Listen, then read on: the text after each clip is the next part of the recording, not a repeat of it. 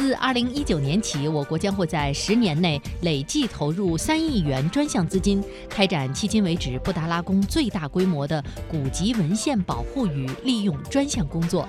目前，布达拉宫公藏在册的汉、藏、满蒙等多文种珍贵古籍文献近四万函，基本涵盖了藏民族古籍文献的所有形式。而根据了解，布达拉宫古籍文献保护与利用工程主要分为古籍文献可预防性保护、抢救性保护修复、数字化保护、展示利用四个部分。目前，布达拉宫管理处已邀请相关领域专家参与开展前期古籍文献普查登记工作。